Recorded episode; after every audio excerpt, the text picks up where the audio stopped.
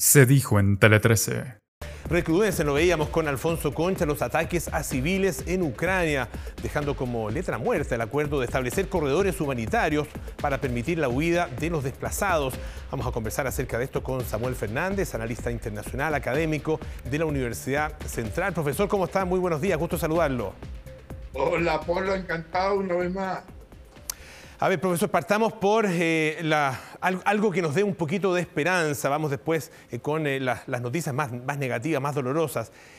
¿Usted tiene alguna, alguna expectativa frente a lo que podría ser hoy día la tercera ronda de conversaciones, de negociaciones entre Ucrania y Rusia? Existen expectativas en cuanto a dos aspectos que son los corredores humanitarios y un cese o un alto al fuego más generalizado pero esa es la expectativa evidente mirada desde el punto de vista de Ucrania. Pero por el otro lado, las condiciones que han puesto son absolutamente imposibles. prácticamente la rendición, el reconocimiento de las repúblicas separatistas y, y la anexión, en definitiva, o la desaparición como Estado independiente de Ucrania.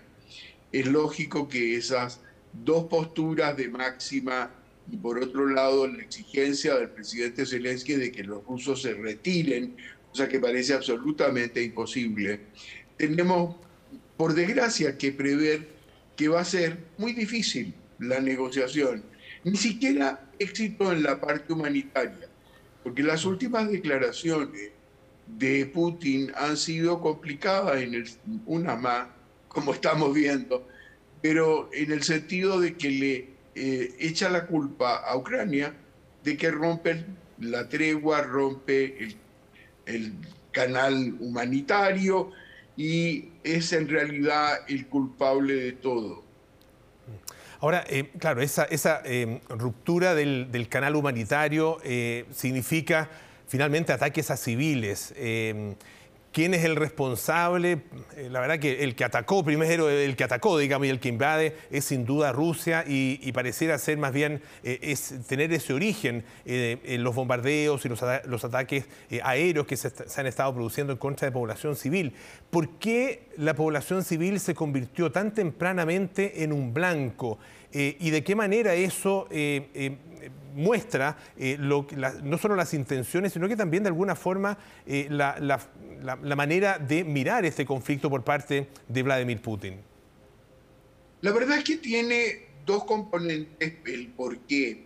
El primero está en la forma, desde el punto de vista bélico, que ha atacado Rusia. No lo ha hecho de la manera que uno podría imaginar en una guerra del siglo XXI, sobre todo desde el aire, de acciones eh, muy específicas, de tocar blanco eh, que preserven la vida de la población civil. Lo ha hecho en un avance bastante retardado seguramente a lo que se pensaba, yo no soy experto en eso, pero es lógico imaginar, cercar las ciudades principales y allí está el factor resistencia. Un factor resistencia que ha tomado un aspecto complicado, tal vez el más peligroso a mi juicio no por parte de la resistencia, que ha estado heroica, ha sido maravillosa y sigue aumentando con un ánimo que no decae. También por parte del presidente que se ha transformado en símbolo, ha hecho todo lo inimaginable frente a una potencia desmesurada. Y también le tenemos que conceder, Polo, al presidente ucraniano, el que está siempre a la vanguardia de las iniciativas es él el que toma las iniciativas, él contacta al mundo occidental, él le pide a Estados Unidos, él tiene reuniones con el Parlamento Europeo, con el Parlamento Americano, con Biden, etc. O sea, la reacción es rusa, no la acción. Pero esto ha llevado a que se, a ver, se incorpore un factor más complicado, que el que quiero mencionar las acciones de Zelensky, respondidas relativamente cada vez con un poco más de entusiasmo y más de acción por parte del mundo occidental y de la OTAN, están siendo a su vez tomadas en cuenta por Putin como una amenaza bélica. O sea, hasta la ayuda humanitaria en definitiva la puede considerar un caso bélico. O hasta, evidentemente, por lógica, si le dan implementos, si le dan armas, si llegan cohetes, si hay aviones, si se eh, controla el espacio aéreo ucraniano, bueno, naturalmente lo va a tomar como algo de una, eh, una respuesta bélica. Esto puede hacer escalar todo lo que todo el mundo eh, busca que no suceda. Tercera Guerra Mundial no la quiere nadie. Sí, claro, pero estamos hablando y pensando como mundo occidental. Nosotros no somos Putin, no somos rusos, no, no tenemos idea hasta dónde está dispuesto a llegar. Ese es un factor que tenemos que considerar hasta ahora. Mm. Polo, lo único que yo rescato, por desgracia, es que todas las amenazas que ha hecho verbales se han manifestado en el terreno. Esa es la parte que complica. Mm. Ahora, claro, eh, de acuerdo a lo que usted dice, profesor, eh, la verdad que eh, podría llegar Rusia y Putin a una invasión completa del país, a la anexión en definitiva, y aún así por lo que ha dicho la propia Unión Europea y lo que ha dicho la OTAN, la respuesta sería más o menos la que hemos conocido hasta ahora. Ah, es decir, eh, Putin podría perfectamente cumplir con eh, sus objetivos y la respuesta sería justamente ayuda militar, eh, sanciones económicas, pero nada que en definitiva detenga su intención y, que detenga además su, su, acción sobre el terreno. Eso es muy delicado porque naturalmente se puede planificar en una mesa o se puede planificar en conversaciones, pero en el terreno las cosas son muy distintas y pueden suceder errores, pueden suceder eh, excesos de parte y parte. En la guerra es un poco matar o, o sobrevivir. Entonces esa complica de tal suerte que tenemos una situación que también hay que tocar. El secretario de Estado norteamericano Blinken dijo algo que hay que saber leer. Esto tal vez es un poco la deformación mía profesional que trato de leer lo que me ha dicho.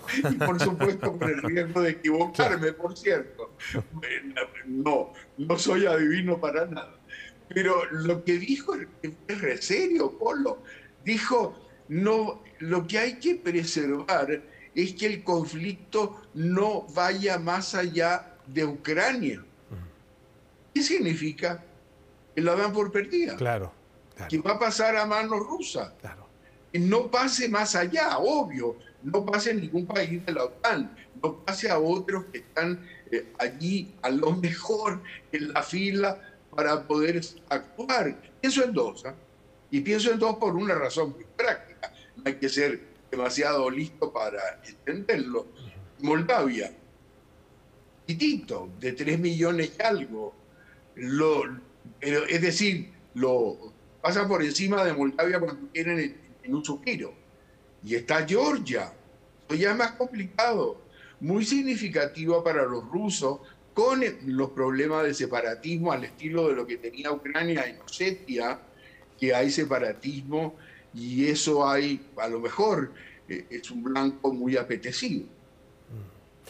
Claro, es, la verdad que es, eh, es, desolador ese panorama porque eh, en definitiva, tal como usted lo dice, ¿no es cierto? Occidente parece haber dado por perdido Ucrania, un país enorme, por un lado, de 44 millones de habitantes, donde además una parte importante de su población está siendo masacrada, la verdad. Eh, y una parte importante también de su población se calcula que podría llegar hasta unos 5 millones de personas que eh, han intentado salir o que van a llegar a, salir. Ya llevamos un millón y medio. ¿Qué pasa con esa realidad y de qué manera puede influir también en el devenir del conflicto en los próximos días?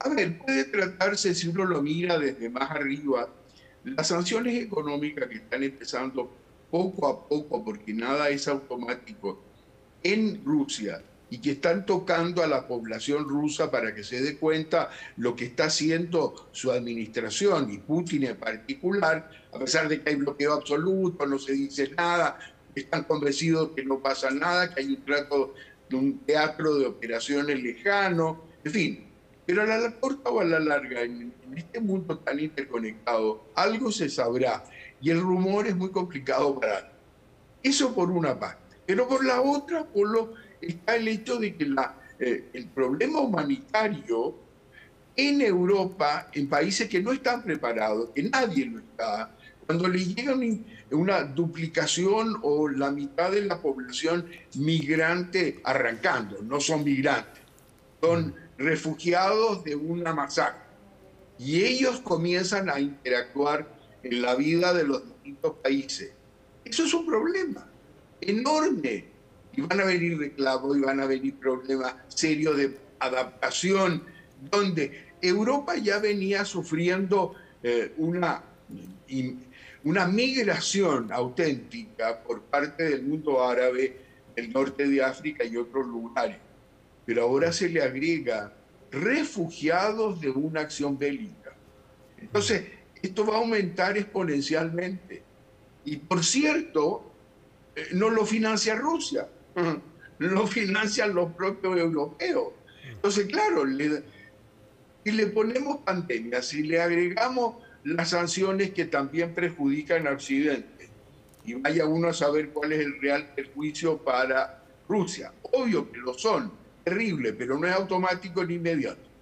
Y luego se agrega el problema humanitario ahora, humanitario de verdad, de los refugiados que han arrancado de Rusia o de Ucrania, tenemos un problema muy serio en Europa occidental y que la verdad que tiene perspectivas que son tremendamente eh, sombrías. Le queremos agradecer muchísimo a Samuel Fernández, académico, ex embajador, diplomático, analista internacional, profesor de la Universidad Central. Muchísimas gracias, Samuel, que esté muy bien, muy buenos días. Gracias, Pablo, una vez más.